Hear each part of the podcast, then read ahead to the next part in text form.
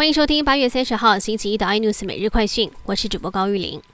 红海集团创办人郭台铭昨天晚间在脸书贴文指出，已经向 BNT 试探询问各国明年疫苗供应的期程以及数量，以及明年疫苗是否能够为台湾保留三千万剂的额度。目前获得很不错的回应，而陈时中则是表示，目前已经有买莫德纳两千万剂，也会买其他厂牌，分散风险。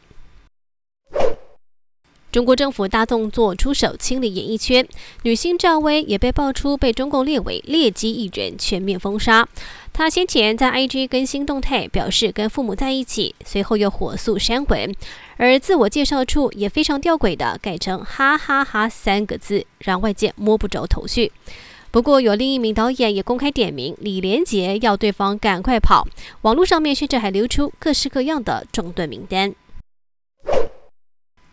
前中华职棒兄弟象队总教练王光辉今天经传病逝，享年五十六岁。儿子王威纯在脸书上面透露说，去年季末父亲确诊肝癌，已经是后期，多种方式治疗还是不敌病魔。而阿美族出身的他，是中华职棒史上首位原住民出身的总教练。二零零四年，王光辉在家乡花莲球场。自球员身份退休，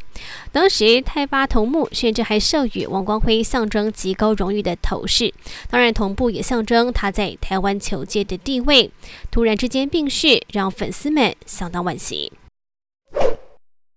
阿富汗时间周一清晨，再次传出了爆炸声响，有五枚火箭弹朝喀布尔国际机场发射。美国官方指出，这五枚火箭弹都成功被机场内架设的飞弹防御系统拦截，但二十九号派出的死神无人机搭载的飞弹却是直接击毙想要开着炸弹车闯进机场的 ISK 成员。那么这款特别改造的地狱火飞弹，号称血滴子，能有效降低伤及无辜的可能，但是还是传出有九位平民因此不幸身亡，还包含了六名儿童。更多新闻内容请锁定有线电视八十八 MOD 五零四 iNews 最正晚报，或上 YouTube 搜寻三零 iNews。